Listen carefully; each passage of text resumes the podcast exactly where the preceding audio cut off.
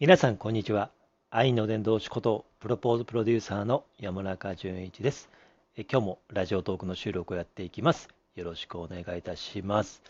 えー今日の、えーテーマですけども、もしも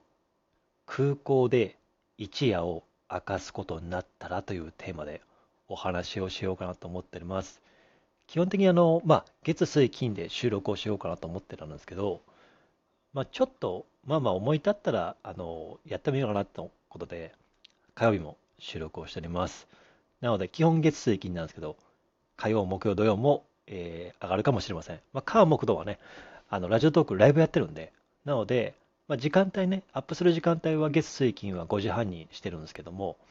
ね、あの、ライブ配信は火、木、土やってるんで、その時間帯ね。なので、ちょっと時間ずらすか、お昼にするかはちょっと迷ってますけども、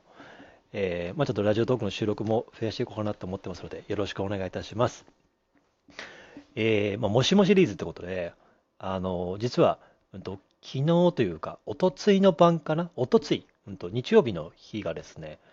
北海道ものすごい雪で、特に夕方ぐらいから、だ2月の26日ですよね、の午後ぐらいから、札幌もですね、まあ、特に昼過ぎで夕方ぐらいからですかね、夜にかけてめちゃくちゃ雪が降ってなんですよ。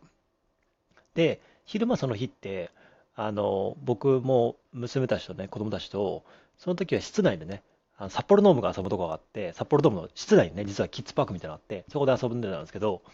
まあ、その話はさておきながら、で、まあ帰ってきてですね、で、午後過ごしていて、我々は昼前に2時ぐらいに帰ってきたのかな。そしたら夕方ぐらいから薄暗くなってきたんですけど、薄暗くなってきたのに街灯から見える雪はですね、真っ白で、もう夜はね、真っ白で本当にすごい雪降ってたんですよ。で、それであの朝起きるじゃないですか。そして昨日の朝起きたら、ツイッターのトレンドにですね、新千歳空港っていうのが入ってたんですよ。で、何かなと思ってたらですね、なんと、新千歳空港で345人が寝袋やマットで一夜明かすっていう。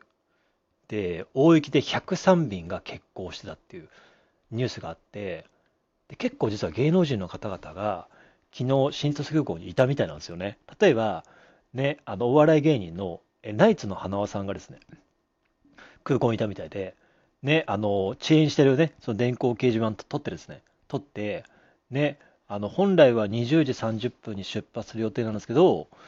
ね、あの、その時刻で言う言うと、23時50分。だから、3時間半遅れで出発予定。これも飛び立ったかどうかは分かりませんけども、飛ぶみたいか。飛ぶみたいだけど、羽田空港に着くのは1時半ぐらいだっていうね。当初は8時半にね、出て、く東京とかだと1時間半ぐらいに着くので、なので9時ぐらいに着く予定が、ね、23時50分。だからもういわゆるもう、ね、夜中の0時に出発して、その1時間半なので、ね、羽田空港に1時半。そっからどうやって帰るのかって感じじゃないですか。あとですね、あの、ね、ワール R1 グランプリの覇者のね、お見送り芸人芸人しんいちさんと、えードブロックの森さんがですね、あの、もしかしてだけど、もしかしてだけどって言うじゃないですか。僕好きなんですけど、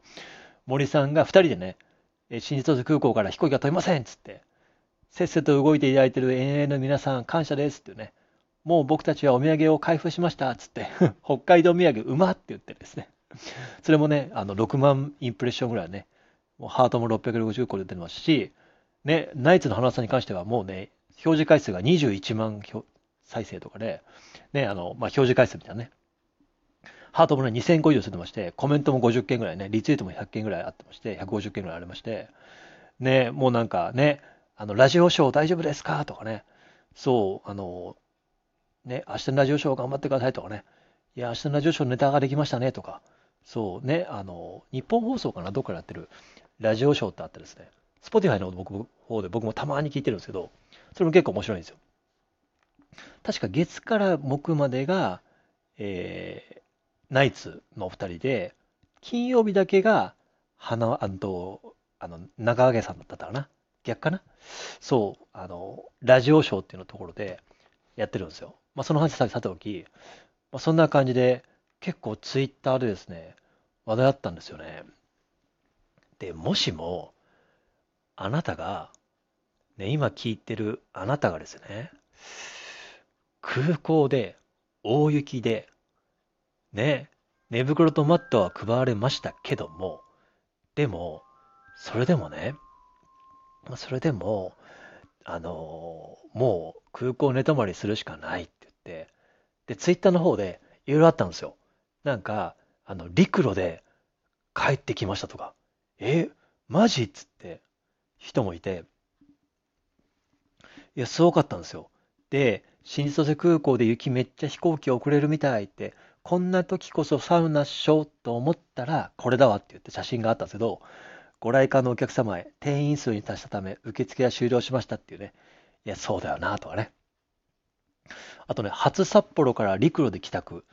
えー、電車秋田って言って 電車ですよね。もうやだ。二度としない。新幹線なら新青森が限界。新千歳空港欠航だらけになったみたい。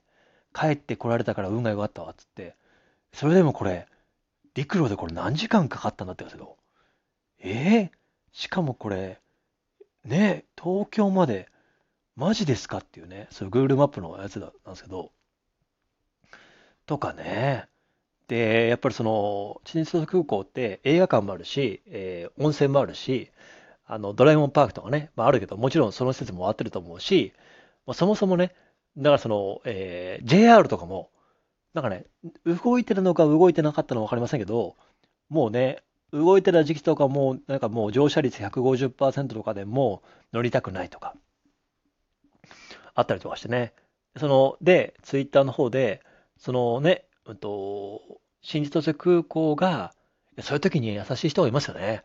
だからその、新千歳空港に自分はいないけども、もし夜更かししそうになった方おられた場合は、JR 北海道が通通常運行するんであれば、明日の始発はこれですって言って、その2月の上旬の朝5時に、その方は多分行ったん、ね、いたんでしょうね。で、エアポート開拓が6時39分から札幌に出ますよっていうね、6時56分から札幌天然に出ますよっていうね、っていうのを、それも結構ね、あの7000インプレッションぐらいあったんですよ。いや、とかね、なんか本当になんか、すごかったなと思って、で昨日一日は新千歳空港の、そうで、昨日の朝とかは、と通常に、あの、なんかなったみたいなんですけど、でもなんかね、その、もう到着便とか出発便とか遅れもすごいし、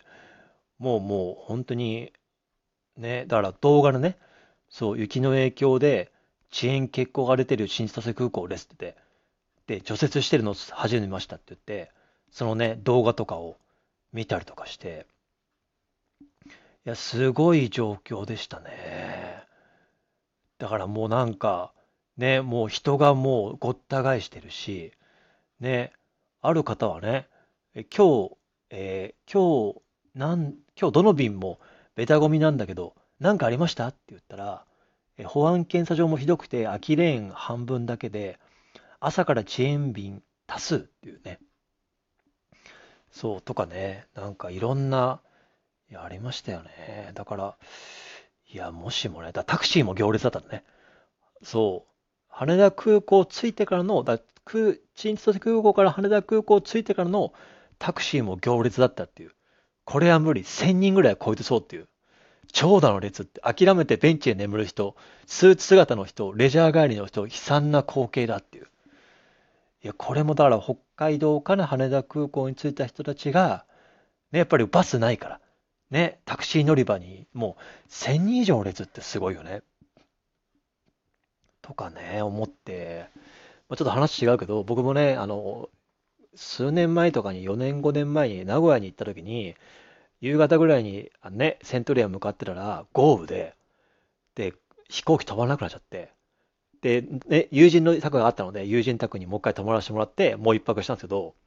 その時もね、翌日の飛行機飛んので、もうなんか、もういなんか 5, 5分単位、いや、2分単位でもう空席とかチェックしてたし、それでね、やっと取れてね、帰りましたけど、やっぱりこうなんか、ね、飛行機取れない、タクシーも長蛇の列、で、ホテルもわかんない、ね、振り返りもない、とかね、これ、あの、一人も孤独だけど、その、子供とかいたらね、いや、僕も考えられんので、いや、もしも一人だったら不安は不安だけど、そのなんか自分のことだけ考えればいいっていうとこでは身動き取れやすいけど、ね妻と二人だったら逆にいいか、いいかもしれないけど、一番はね。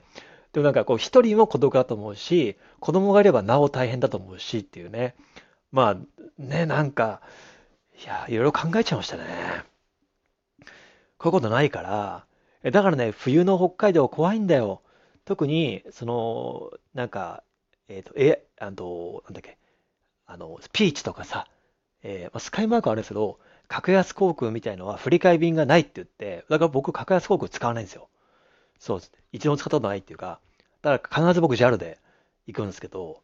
ね、あの僕もね、あの大学時代は東京からね、あの明和別っていうね、網走の空港の方に帰ってたんで、だからね、まあ、そのその当時ね、いや格安航空ないけど、でもね、やっぱり結婚式行くとかさ、大事なね、なんかオフ会があるとかさ、ね、遅れ、遅れられないとかさ、ね、仕事あってなんとかね、こう、都合つけたりとか、振り替え便とかね、それでも大変じゃないですか。でもやっぱり、振り替え便ないとかね、やっぱ怖いから、僕、格安航空使わないもん。やっぱ聞くも、やっぱ未だに。そう、止まらなくなっても、あの振り替え便ないですとかね。あるから、ね、なんか、ちょっと話それましたけど、いや、皆さんはどうですか？ちょっとお便りね、ください。そしてよかったらね、ぜひ、あのね、ツイッターの方でもシェアしてください。もうこんな感じで、もしもシリーズもね、ちょっとまあ、ニュースとか、いろんなね、僕自身が体験したこととかも含めて、あなただったらどうしますかっていうね、含めて、ちょっと考えてみる機会になればなと思ってます。もしも空港に寝泊まりすることになったら、皆さんどうしますか？知恵とかね、体験談も含めてお寄せください。ってな感じで、概要欄にね、ライブのスケジュールとか、収録スケジュール貼ってるんで、ぜひ聞いてみてください。よろしくお願いします。ということで、えー、今日の収録はここまででございます。皆さん、また